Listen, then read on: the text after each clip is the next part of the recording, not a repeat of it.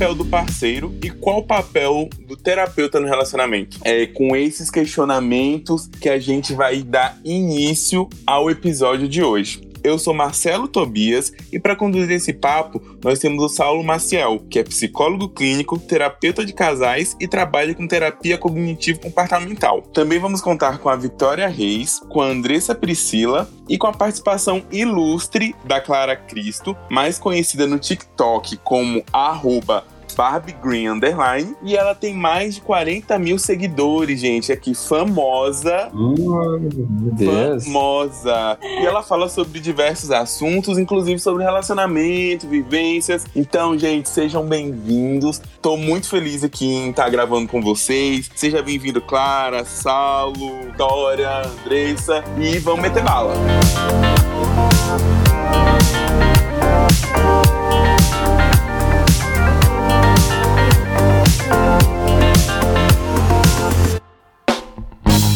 Thank you.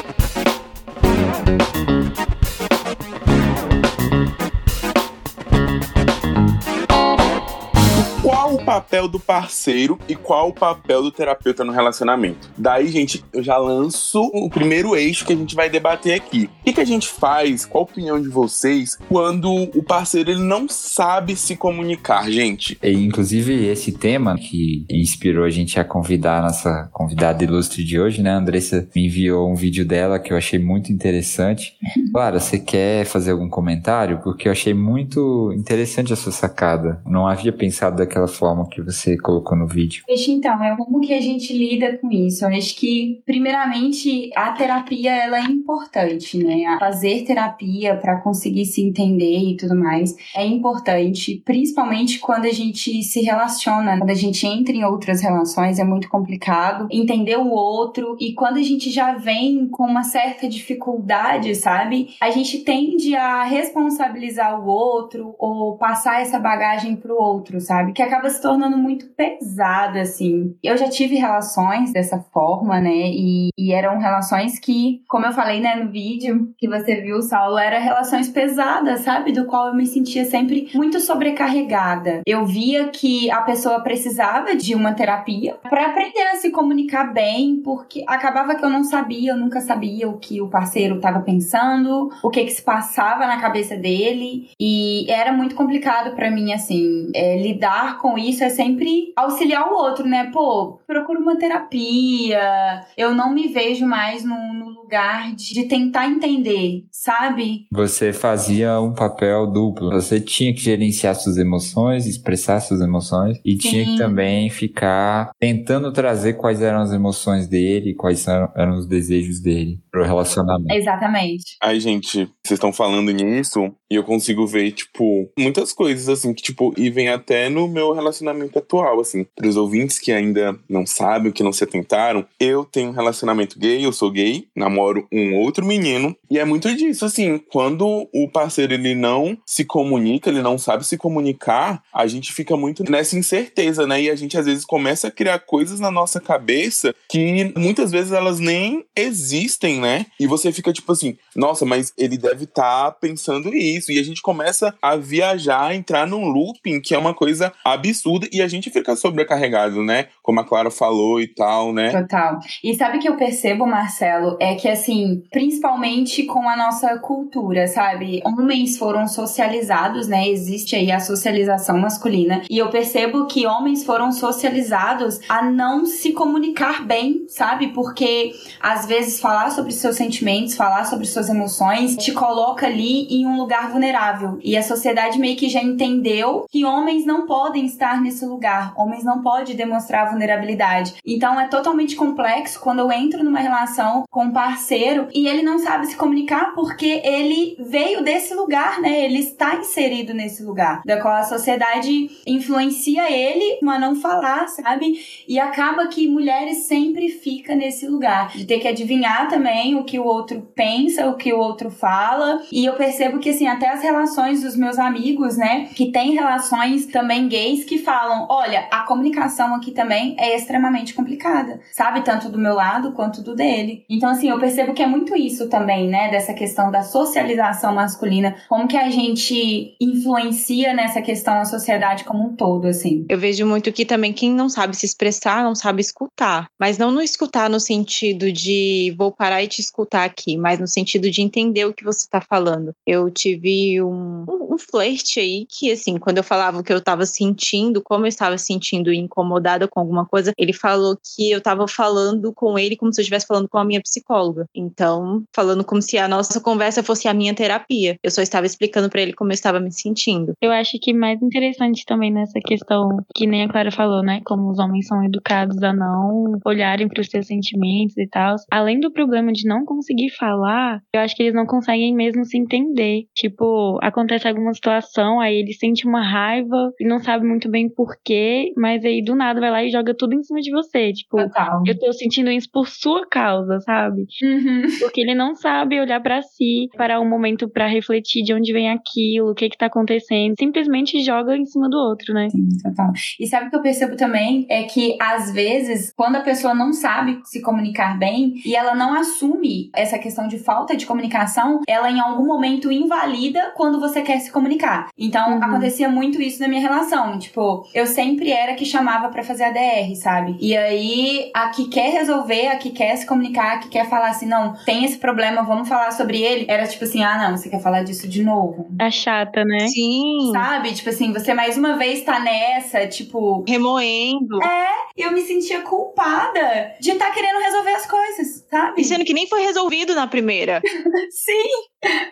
Exatamente. Quando você se sentia culpada, Clara, o que, que passava pela sua cabeça que você tava fazendo de errado naquele momento? Eu, eu pensava que, assim, às vezes eu tô criando caos demais, sabe? Às vezes a questão nem era tanto e eu que tava insistindo, sabe? E às vezes era, sabe? Hoje, depois, né, que passa um tempo, a gente consegue processar mais um pouco as informações. Hoje eu percebo, pô, era necessário, sabe? Porque se a gente não conversasse, as coisas iam juntando igual uma bola de neve, como aconteceu, sabe? Então, assim, eu me sentia nesse lugar de mãe, sabe? Parece mãe da pessoa, cobrando coisas. E era horrível, porque ao mesmo tempo que eu queria resolver, eu me sentia meio que pesada. Tipo assim, nossa, tô pesando a onda aqui, tá tudo bem, tá tudo tranquilo, e eu que tô trazendo esse assunto à tona de novo, sabe? Ai, meu Deus. Gente, eu sou a Clara. Amiga, vamos conversar.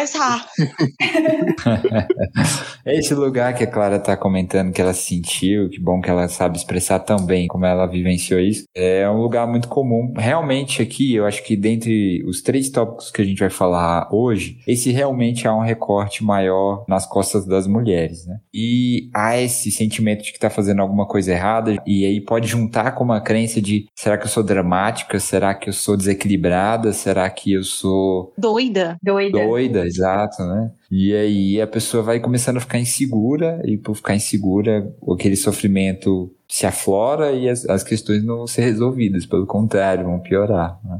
Então, até o parceiro, que seja qual for o motivo pelo qual ele está fazendo isso, sofre com isso, porque o relacionamento se desgasta. O outro, né, a, a mulher no caso, vai se sentir cada vez mais mal, vai se sentir cada vez mais desconfortável de se expressar, algumas vão chegar ao ponto de desistir de se expressar do que estão sentindo e aí o relacionamento vai perdendo sentido, vai morrendo e então os dois sofrem com isso, né? É, é claro que a pessoa que está se sentindo a doida, que está tá se esforçando, está tendo um esforço maior e um desgaste maior, mas os dois sofrem, é uma pena. Ai, gente, momentos de tensão, um momento de reflexão. Eu tô tipo, bateu, bateu. Bateu, bateu forte. É, não, eu tô achando fantástico, gente, vocês falando. Eu interrompi assim porque eu achei muito válido destacar. Não, mas é assim. porque pesou. Pesou, né? Pesou. mesmo. Quis trazer soluções, trouxe gatilhos. Gatilhos, literalmente. É verdade.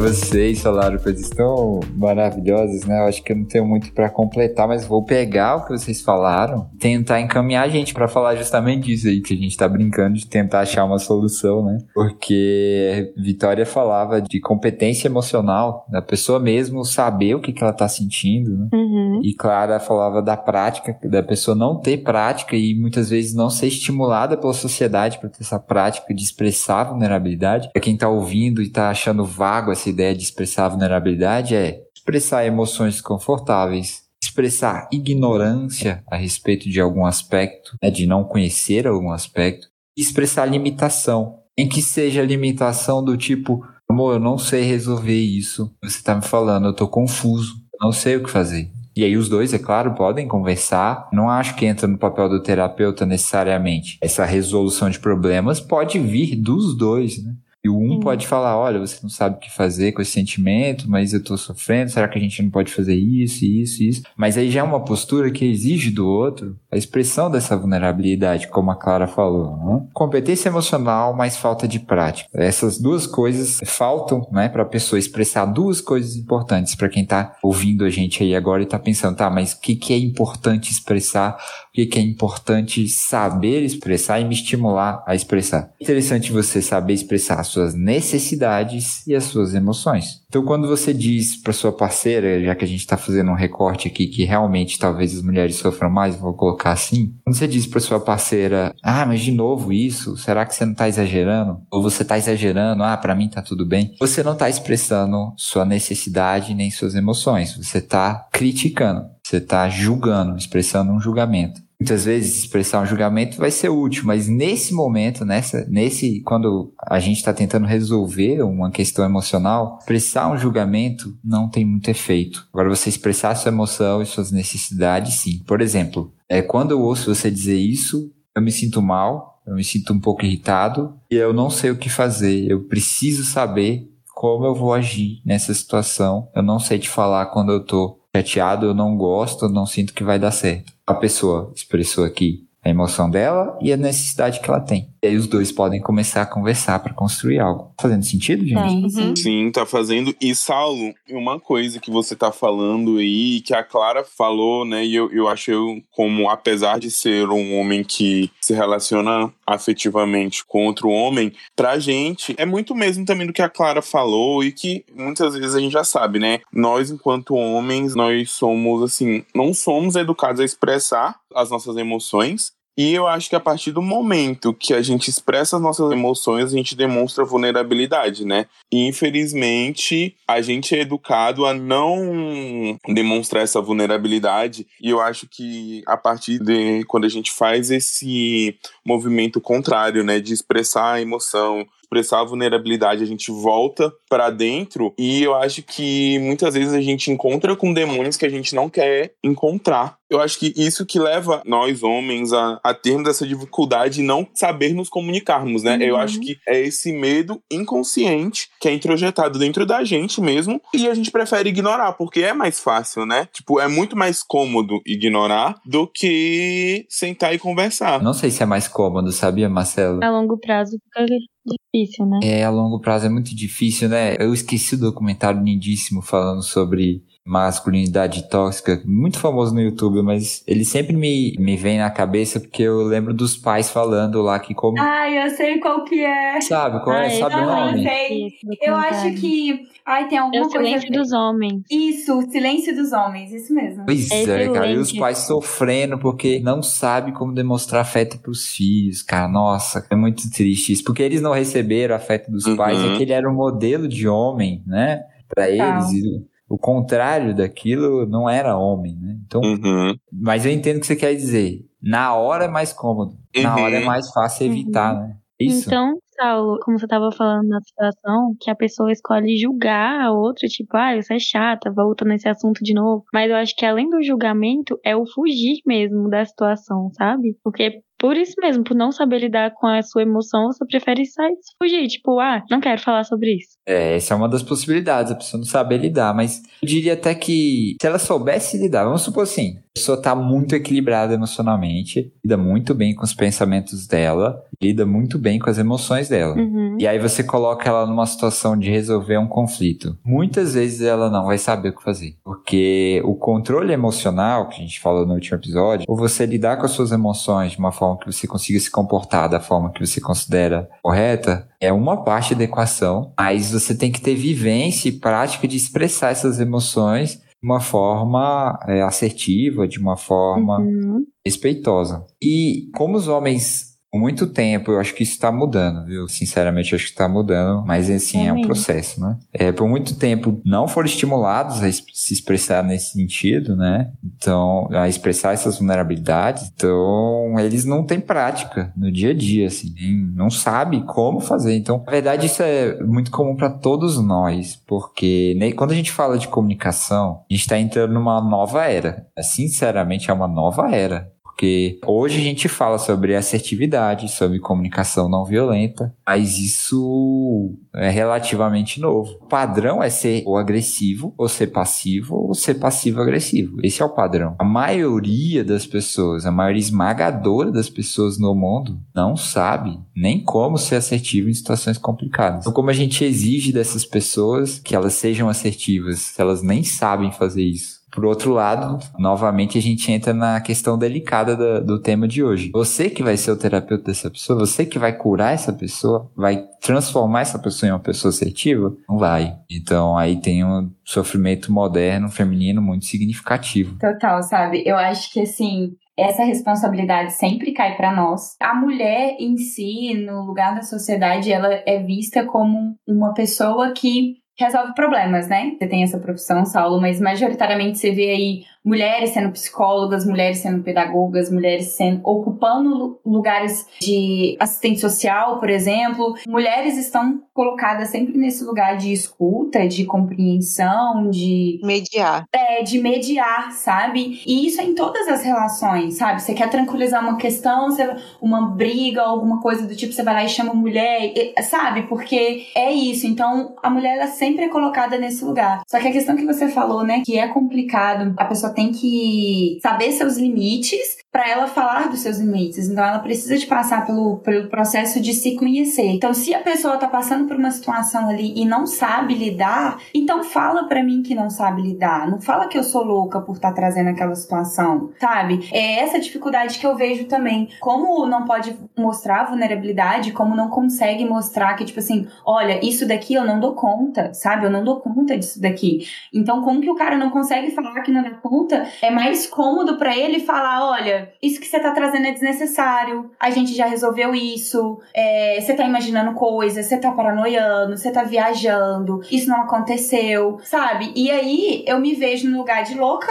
de tipo assim, pô, eu realmente tô sendo surtada aqui, tô imaginando coisa, e o cara sempre se coloca naquele lugar, tipo assim, não quero falar sobre isso, não vou, não quero lidar sobre isso. E é isso que eu acho muito importante, é a gente saber nossos limites. É uma fala muito importante mesmo, porque a gente acaba se deixando meio que pra segundo plano pra tentar ajudar o outro a ver as coisas de uma outra forma, a aprender a lidar com a situação e tal. Só que isso é muito desgastante, porque a Uhum. gente tem que dar conta da gente e do outro, né? Uhum. E tipo, pô, vai ter que procurar um terapeuta, porque no momento que eu vejo meu limite, eu falo, olha, não dá mais pra mim, não tenho mais disposição, não, não consigo mais fazer isso, porque já deu. Aí a gente tem que procurar uma terapia porque o outro não procura uma terapia. É.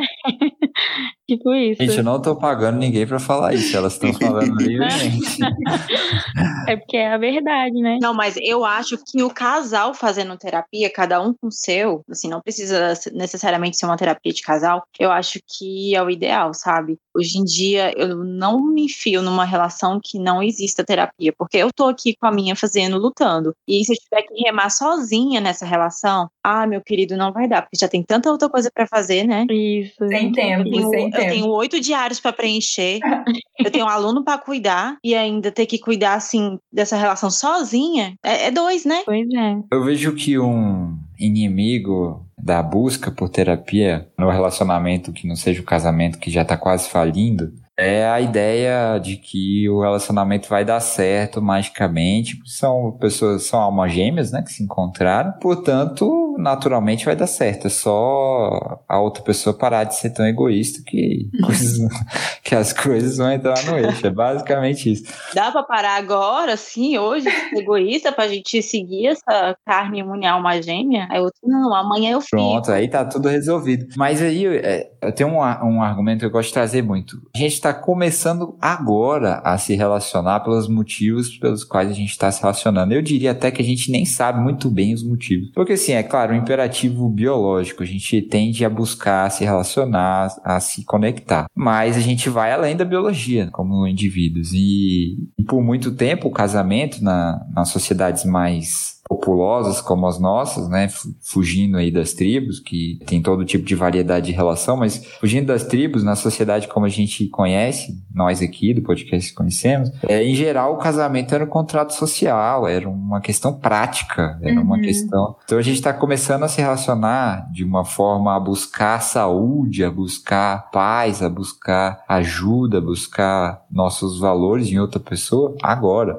E a gente não tá nada bom nisso, nada bom. Então, qualquer ajuda é ótimo. Qualquer ajuda é ótimo, mesmo no começo, mesmo no namoro. Sim, eu vejo que muito a gente tende a buscar a terapia, né, quando não tá dando mais, né? Tipo, nossa, eu não tô conseguindo lidar com essa situação aqui, aí eu vou buscar uma terapia, ou às vezes meu relacionamento tá acabando, então eu vou buscar uma terapia. E aí a gente realmente vai nessa, né? Nessa vibe, assim, de vou começar a terapia hoje, vou encontrar a solução. E é um rolê muito longo, porque você vai nessa vibe, só que aí você descobre que para você conseguir entender alguma coisa, você tem que se entender, né? E aí que você entra num rolê mais longo ainda, que é buscar o autoconhecimento é você saber quais são os seus limites, para que você não deixe que o outro ultrapasse isso, né? Então, eu vejo muito isso, assim, né? Nas relações, né? A gente precisa de cada um ter sua terapia individual, para que cada um se entenda de forma individual e possa ali acompanhar um outro aí, compartilhar alguns momentos durante algum tempo da vida. Meu sonho era fazer um curso para casais que estão começando agora. Isso é,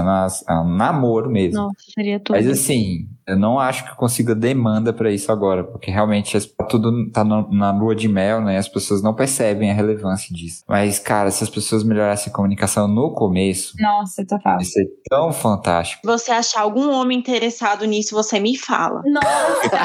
a gente entra nesse pacote juntos, entendeu? Olha aí, bora criar um selo no Tinder, ó. Físico de comunicação. É. Eu acho tudo, gente. Eu tudo, acho tudo. Tudo, Eu acho tudo. assim, eu acho que para chamar mais pessoas, vocês deveriam vender, tipo, como esses coaches, entendeu? Coisas assim. Ou curso de marketing digital. Paulo, ele falou de coach. Desculpa, gente, mas é porque. Vai assim, fora, Marcelo. Vai. Vai. Olha, vamos ter que banir aqui alguém. Gente, é porque também sofro com os coaches do marketing digital, gente. Cara, os coaches sabem se vender, eles sabem se vender, os psicólogos não sabem se vender. É Essa é a questão, é, né? É o problema. A gente também tem uma série de limitações éticas que eles não têm. Assim. Na hora de vender, a gente não pode prometer nada, a gente não pode dizer que a pessoa vai mudar, não pode dizer nada disso. Então, é... Por isso que eles são coaches, né? Receba sua saúde mental em dia. Não posso, olha aí. Vai embora depressão. Olha só, já pensou, gente? Seria. Paulo, você não pode, mas eu posso. eu posso te vender, amigo? Você não pode botar meu nome, você não pode botar meu nome. Não, mas eu, eu coloco assim, ó. Procura um amor pra. Não, já vai ficar brega. Pra começar uma terapia de casal que vai. Não, terapia de casal também é ruim. Não sei fazer esse anúncio. O Tobias vai fazer pra mim e a gente vai vender o seu serviço, mas pra me ajudar também. Fechou, então. É isso, entendeu?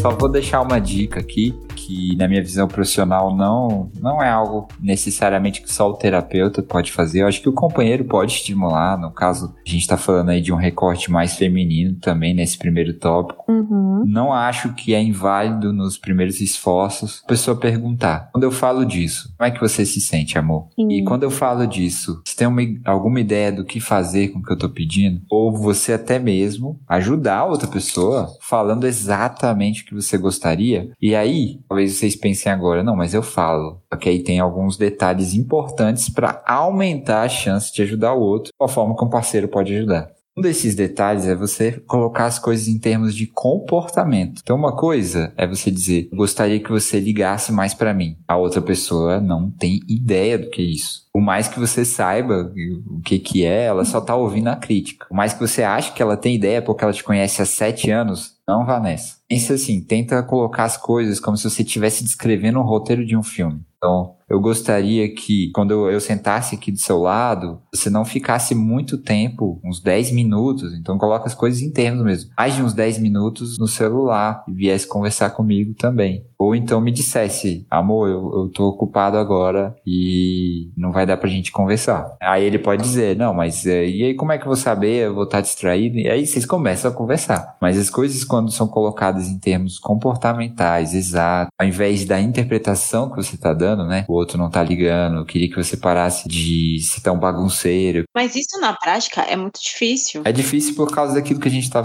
falando. A gente tá começando agora. A gente não sabe se relacionar. Mas, bem, é difícil, mas é muito, muito importante.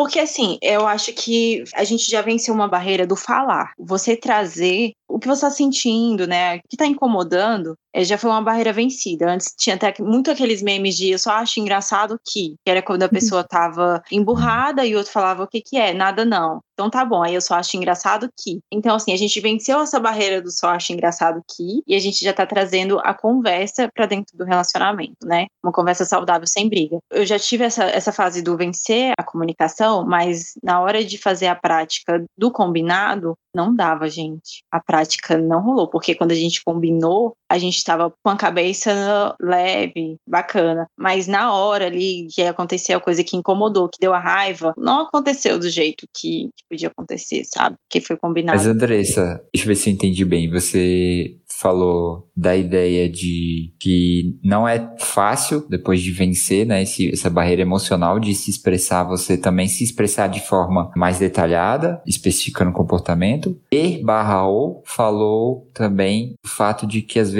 uma conversa ou de um feedback pode ser que não dê resultado prático no dia a dia. É isso? É, é porque é mais difícil colocar na prática. Assim, vou dar um exemplo. No relacionamento que eu tive, alguma coisa me incomodava e eu não falava na hora para não estragar o momento, porque geralmente a gente estava com mais pessoas e tal, e eu não ia jogar aquilo ali, né, na hora que me incomodou. Então eu guardava para falar num momento oportuno. E aí quando ele vinha falar alguma coisa de ah, tal coisa ali me incomodou. Eu falava, mas você fez essa mesma coisa comigo tal dia, você lembra? E ele falava, nossa, você guarda mágoa, você não fala na hora, não sei o quê. Então ficava muito assim, como se eu trouxesse uma DR muito tempo depois, sabe? Eu falei para ele, então uhum. você prefere que eu traga na hora? Ele falou, sim, eu prefiro que você traga na hora. Aí beleza, a gente tava viajando, ele fez um negócio que me emputeceu, eu falei na hora e ficou um climão que não foi bom, porque a gente tava numa viagem e tudo mais. Então assim, eu mesmo não gostei de ter falado na hora, então eu falei para ele, não, não vai resolver isso de falar na hora. Então como que a gente vai fazer? E a gente nunca chegou nessa solução, entendeu? Parecia que mais ele só queria me silenciar.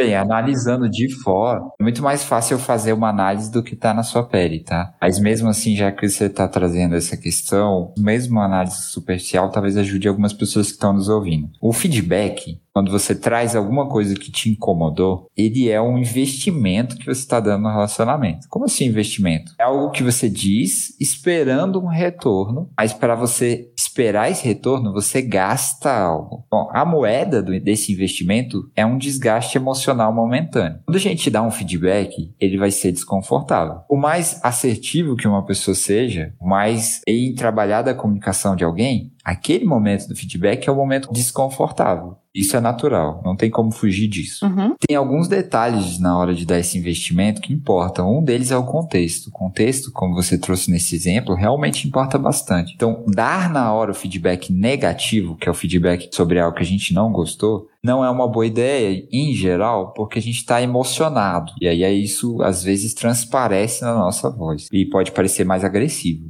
Difícil ser delicado quando a gente faz na hora. O outro exemplo que você deu, ele deu um feedback para você e você devolveu o outro. Esse também talvez seja um pouquinho pior. Por quê? Porque nesse, a pessoa te deu um feedback, ela de certa forma, fez um investimento, se vulnerabilizou, criou uma situação desconfortável, você trouxe de volta outro feedback ao invés de fazer ela se sentir ouvida. Que é uhum. difícil, é claro, né? Mas. Isso quando, eu aprendi com o tempo. É, quando a gente dá um feedback em cima do outro, geralmente vira briga. É muito difícil dar um, uhum. dois feedbacks e, e virar uma conversa interessante. É muita emoção envolvida, é muito investimento envolvido. Então, o ideal seria, o ideal, né? Nem sempre a gente consegue. O ideal seria você receber aquela situação, lidar com as suas emoções e assim que você lidou, você dá o feedback. Assim que você consegue ver que você não vai estar tá com uma entonação ruim, etc. E faz parte dar o feedback em um momento que vocês estejam se divertindo, não tem problema. Porque pensa comigo, se você for atrás de um momento perfeito, que momento vai ser esse? Porque ou vocês estão se divertindo, ou vocês não estão tão, tão legais, né? Uhum. Ou vocês não estão prestando atenção um no outro, né? Que aí é difícil lembrar do feedback. Então, quando não estão legais, ah, acho que é pior do que quando vocês estão bem. Tá? Mas a gente tem que fazer um episódio pra, sobre feedback, que é muito, tem muita coisa pra gente conversar. Então fica aí pro próximo episódio. Sim.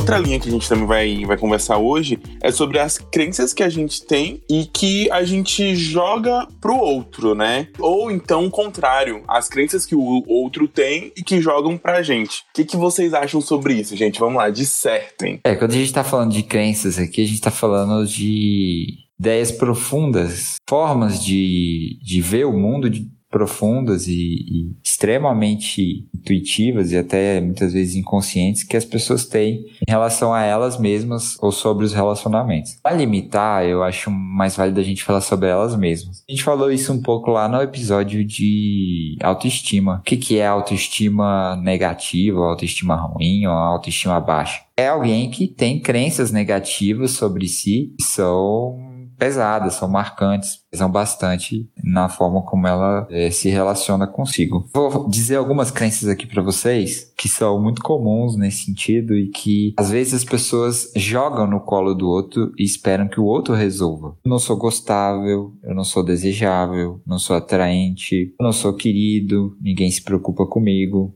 eu não sou bom o suficiente, com certeza vou ser rejeitado. Então, imagina ter uma dessas crenças aí no fundo aí do coração de vocês pesando o relacionamento. O que vai acontecer? Vamos supor aqui, por exemplo, que eu tenha a crença eu não sou bom o suficiente. Se essa crença está bem ativada, qualquer situação em que meu parceiro traga uma crítica ou demonstre uma insatisfação, não vou encarar aquilo como uma insatisfação para com o meu comportamento. Vou encarar aquilo como um símbolo de que eu não sou bom o suficiente para aquela relação. Eu vou me sentir extremamente inseguro, vou me sentir mal. Posso começar a unir meu parceiro por ter me criticado, ficar muito mal, ficar muito depressivo, muito triste, né? Acabar ali com todo o clima por ele ter me criticado, porque é muito peso, né, nas costas. Quando a gente sente isso, né, que a gente não é bom o suficiente. Uhum. Ou até rebater, né, sendo meio agressivo, sei lá. Isso. É, essa ideia de punir, né? De você tentar fazer o outro te tirar aquela emoção desconfortável que ele trouxe ao te criticar, né? Isso é muito comum. Porque a crítica gera frustração naturalmente. E quando a gente sente frustração, muitas vezes vem a raiva nos defender, como se tivesse que nos defender dessa frustração. E aí uma pessoa que se sente criticada muitas vezes ataca. Aqui ela vai ter um motivo ainda maior, ela vai se sentir muito mais vulnerabilizada por causa da ativação dessa crença. Então esse ataque pode ser bem pior. Gente, assim, eu me senti muito. Foi, foi aquele, né, gatilhos, mas é, isso já rolou muito comigo. Inclusive, no início do meu atual relacionamento, já, eu já namoro, já vai fazer dois anos. Mas uma das coisas que me pesava muito, uma crença que eu tinha muito, gente, e é toda um, um, uma questão que eu trabalho hoje na terapia, é que eu não me sentia atraente. Uhum. Hoje eu descobri que é toda uma construção, né? Porque assim, eu sou um homem gay negro. Então, né, a gente sabe que a gente vive numa sociedade racista. E no mundo gay, gente, é assim, o racismo, eu nem gosto de falar isso, mas ele consegue ser muitas vezes multiplicado, porque é criado todo um estereótipo em cima da figura do, do homem negro gay. Se ele não segue esse estereótipo, né, ele já é jogado de canto. Então, uhum. eu sempre tinha essas questões com, com a minha autoestima, porque me sentia muito feio, não me sentia desejável, e era coisa que muitas vezes refletiam no, nos meus relacionamentos, né? E faziam com que, sei lá, eu fosse ver como é que era os ex-namorados das pessoas que eu tava ficando, ou até do, do, do, meu atual mesmo, sabe? E eu ficava nesse, nessa questão de comparação e às vezes jogava para ele isso. Jogava também para as pessoas que eu tava me relacionando esse peso, sabe? Às vezes a, me, a menor crítica, a menor, sei lá, às vezes uma brincadeira que a pessoa fazia comigo, eu, eu já, já me sentia mal, sabe? Era, era pra mim, tipo, uma questão de gatilho, sabe? Que eu tinha por conta dessas crenças que eu já carregava, sabe? É, Marcela, sinto muito por você ter passado por isso. É muito difícil lidar com uma crença central negativa desse jeito. Qualquer situação ambígua, né? Uma situação que você pode interpretar positivamente, mas pode interpretar negativamente, vira automaticamente interpretar negativamente, né? Sim. Enfim, é, é, algo natural. Não sei se já aconteceu com você, mas imagino que sim. Que é o seu parceiro não tá interessado em fazer sexo naquele momento que você tá. Uhum, sim. Esse é uma situação ambígua, onde você pode interpretar, ah, ele não tá interessado, as pessoas não ficam interessadas o tempo inteiro. Isso é natural. Como pode ser uma situação de você pensar, ter um pensamento automático, né, que a gente fala na terapia cognitiva, e vem dessa crença, inclusive, né, é o pensamento, ele não tá mais me desejando, ele não, não me deseja. E aí tudo fica mais pesado, fica mais difícil ter essas crenças não é algo errado, é uma fatalidade da construção da nossa vida. Eu diria que muita gente tem que lidar com as suas crenças, né? Muita gente mesmo, não sei se a maioria, mas muita gente tem que lidar com crenças centrais como essa. E aí, voltando pro nosso papo, qual é o papel do parceiro aí? Vocês acham? Bom, eu acho que assim, né, uma forma que a gente tem de lidar com essas questões é, falar sobre as crenças, né? E antes de falar também tentar entender, porque igual o Marcelo tá dizendo aqui pra gente, ele jogava isso pro parceiro, né? E às vezes nem ele mesmo entendia a necessidade dele, nem ele mesmo entendia a crença dele, né? Então, eu acho que é muito disso. Eu também vim desse lugar de não entender qual era a minha necessidade, não compreender qual eram as minhas crenças ali e só querer jogar pro outro. Né? Então, acho importante a gente falar de que lugar que a gente está vindo, é, são as nossas crenças, tentar se comunicar e tentar entender também. Eu acho que é, que é isso. Marcelo, você quer comentar alguma coisa do que ela falou? Eu super concordo com o que ela falou. E é isso, né? É parte também muito da questão também do nosso autoconhecimento, né? Porque eu também não posso depositar essa carga emocional toda em cima do meu parceiro, né? E eu tenho que reconhecer que eu preciso tratar isso, sabe? Eu preciso tentar resolver essas questões. E foi isso que eu vim fazendo, que eu venho fazendo, na verdade, com a terapia e tal. E é todo esse processo, essa construção, sabe? Essa construção do autoconhecimento e tudo que eu venho fazendo e que me ajudou muito, porque eu acho que, como eu vim nessa crescente, então quando eu iniciei esse novo relacionamento, é nessa questão, tipo, de me sentir atraente, de não me sentir bom o suficiente, são coisas que já não me afetam mais, sabe? Uhum. Excelente, Marcelo, parabéns. É, isso leva muito tempo, né? Mas você consegue ir construindo sozinho. Eu lembro que no meu antigo relacionamento eu passava por isso que o Tobias passava, né? De não me achar atraente e tudo mais. E eu depositei o início da minha autoestima no meu parceiro. Uhum. Isso não foi legal. Que aí, num momento, isso caiu e, e foi péssimo, assim. Eu fiquei muito... Eu fiquei pior do que eu tava antes. Mas eu consegui construir comigo, né, com a minha psicóloga, esse trabalho de autoestima. Tanto que, quando eu terminei e eu fui traída, eu não me senti pior. Porque ela ficou muito preocupada com isso. Nossa, agora vai abalar a autoestima dela, né? Todo mundo se preocupou com isso. Agora acabou a autoestima da Andressa porque ela vai se sentir trocada e rejeitada. Mas não me senti, nesse ponto não. Então, assim, porque eu já tinha construído em mim isso, de que eu, eu dei o melhor de mim, eu, era eu uhum. e, né, foi um erro do outro. Mas. Já tinha fortalecido outras crenças, né? Exatamente. Só que esse trabalho é muito difícil. É, é, não é uma coisa assim que você vai de um dia pro outro desacreditar naquilo que você construiu a vida inteira, né? E aí, quando você pergunta perguntou de qual o papel do outro nisso, eu não sei se tem um papel, porque é você com você. Ele vai te auxiliar em alguma coisa dentro da relação, se não sei, se você pedir, se você falar, mas acho que é você. No caso do papel do outro, né? Eu me vejo muito nesse papel às vezes, porque eu sempre tento, tipo, procurar ser mais assertiva. Até converso muito com o Saulo sobre questão de relacionamento mesmo e tal. Então eu acho que um papel que a gente pode ter é de dar esse, esse estalo, sabe? Porque às vezes, às vezes não, na maioria das vezes, as pessoas não sabem been dessas crenças, não sabem que pode mudar. A gente acredita que a gente nasceu assim, vai morrer assim e já era, entendeu? É, isso é verdade. E aí a gente pode dar esse estalo, tipo, véi, para pra pensar de onde isso vem, é, que... Faz uma terapia. E é. Só que aí tem que ser um trabalho bem grande, porque pra convencer o outro a fazer terapia é, tipo, quase impossível, né? Mas aí a gente já consegue ir mostrando essas coisas. Não assumindo o papel de terapeuta, né? Tem que ficar atento a isso, porque senão fica muito pesado. Mas como a gente já tem uma visão, por ter mais contato com esse conteúdo e tal, a gente já tem uma visão assim mais diferente, a gente pode dar esse estalo, dar algumas dicas, né? De como promover essa reflexão, né? Esse autoconhecimento mesmo do outro. Eu considero extremamente difícil, não sei se impróprio, isso varia de pessoa para pessoa do que, que ela acha, mas extremamente difícil o outro tirar a crença do parceiro, né? trabalhar a crença do parceiro. Ah, isso aí não dá. Nem na terapia a gente faz. Na terapia, terapia cognitiva, que é a principal abordagem que eu trabalho. Nesse caso aqui eu puxo um pouco a sardinha, porque para trabalhar com crenças especificamente falando, eu acho que é a terapia mais eficiente. Mas mesmo assim, a gente não, não empurra o que, que é uma crença errada, uma crença certa uhum. para outra pessoa. O processo, através de perguntas, a gente chama de descoberta guiada ou questionamento socrático, dependendo do,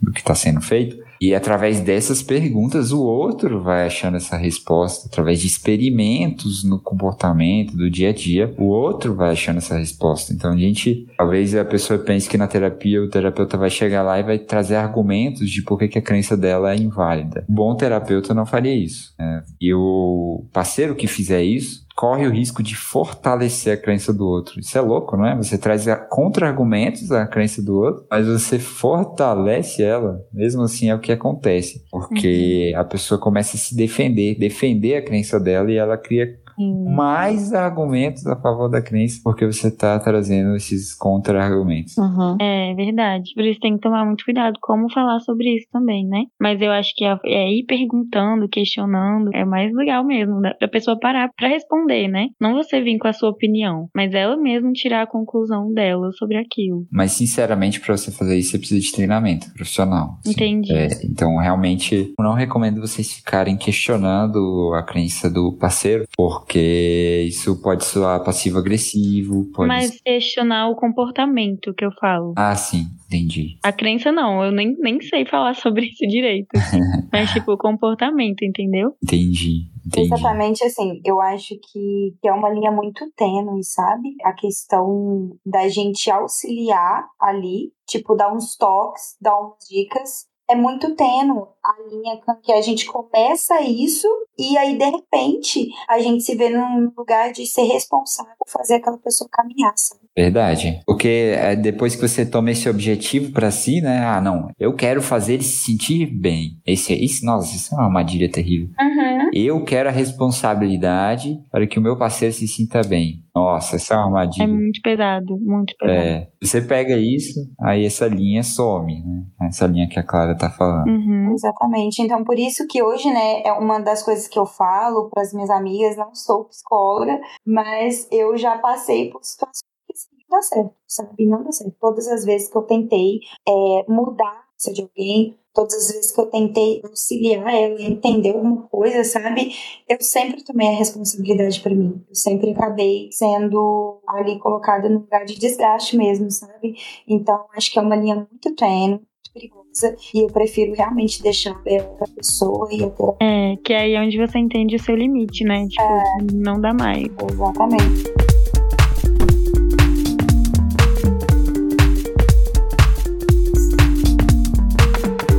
Tem um resumo que eu consigo pensar assim, com base na nossa conversa, Marcelo. Quer que eu te fale o resumo e você fala? Ou prefere que eu fale? Você pode falar, Saulo. Prefere? Uhum. Tá. Isso que eu fiz agora com o Marcelo, eu perguntei se ele prefere. Ele falou, você pode falar. E aí eu perguntei, você prefere? Isso eu tô tentando puxar dele uma necessidade, para que ele expresse essa necessidade, e mesmo que em forma de afirmação, né, uhum, ele expressou a necessidade e que ele deseja que eu fale. Uhum. Isso é algo que dá para fazer com parceiro. Voltando lá no primeiro ponto, dá para você estimular o outro a expressar a necessidade dele e expressar a emoção dele. Eu começaria aí, para não entrar num ciclo de que você vai ficar fazendo isso sempre, começar a pedir para ele expressar a necessidade e as emoções relacionadas a se comunicar, a ele mesmo iniciar uma conversa. O segundo ponto que dá para fazer sem ser terapeuta é você mostrar material para a pessoa, mostrando que não tem apenas a opção de ser agressivo,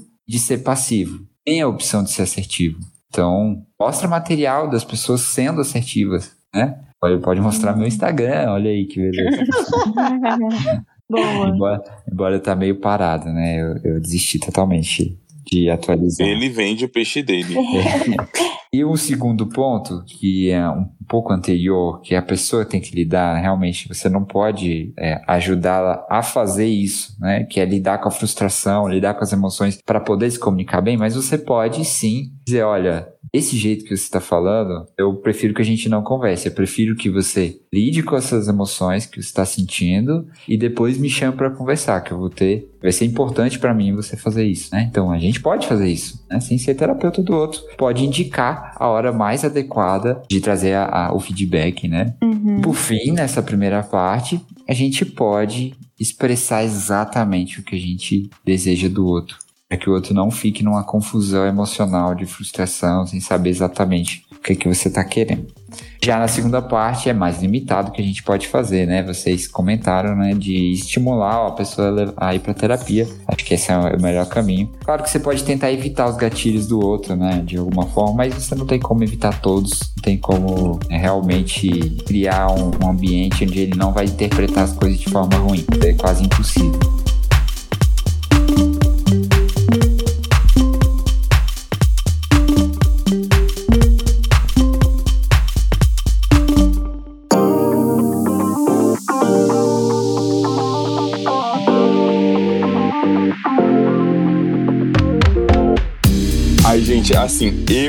Estou impactado com tudo, sério. Eu queria agradecer a, a vocês, sério, ao, ao Saulo, a Clara, a Vitória, a Andressa. Foi, foi muito foda poder trocar essa experiência com vocês, sabe? Porque é, é isso, né? A gente tem que entender até onde é o nosso papel enquanto parceiro, né? Que a gente também não é terapeuta, nós não somos, e é isso. É pedir pro, pro parceiro, a gente pode ajudar, mas se a gente tiver essa necessidade, a gente tem que indicar pra ele procurar terapia, né, gente? Porque é sobre isso. Ouvinte, queria agradecer você que acompanhou a gente até o final desse episódio e só quero pedir pra vocês seguirem a gente no Instagram, é arroba o último date. Se vocês tiverem sugestões de temas, elogios, críticas, podem mandar lá pra gente que a gente tá atento, a gente tá ouvindo. Sério, e a gente tá super aberto, gente. Vocês têm mais algum recado, meninos? Acho que só agradecer a oportunidade mesmo. Bom, gente, prazer enorme meu estar aqui hoje com vocês. É, fiquei mega feliz quando o Saulo me trouxe o convite. Acho que assim é uma troca massa, é uma troca necessária também, né? A gente falar sobre a tal famosa comunicação e como que isso é importante trazer isso para as nossas relações, não só relações afetivas, mas para todas as nossas relações. Assim, hoje, né, eu, eu produzo conteúdo no TikTok. Muita gente me conhece no TikTok como Barbie Green. Então, se você quiser me acompanhar por lá, é Barbie Green e eu também mostro um pouco do meu dia a dia, eu falo um pouco mais quem é a Clara no meu Instagram, que também é o mesmo arroba Barbie Green. Hoje, majoritariamente, meu público é feminino, então se você é mulher, já tem muito conteúdo para você lá. Se você não é, vem também, porque a gente aqui fala do âmbito geral também. E é isso, prazer enorme meu estar aqui hoje, estou muito feliz. Agradeço demais a oportunidade. Imagina, Clara, foi um prazer, nossa, foi muito, muito válido essa participação, trouxe muita vivência e realmente chamou atenção a, sua reflexão e deu ideia para o vídeo de hoje. Sim, com certeza, Clara, foi foda. Deixar, gente. Vou voltar assim, adorei. Tchau, gente. Tchau, Beijo. de novo, de novo. Tchau. Tchau, tchau.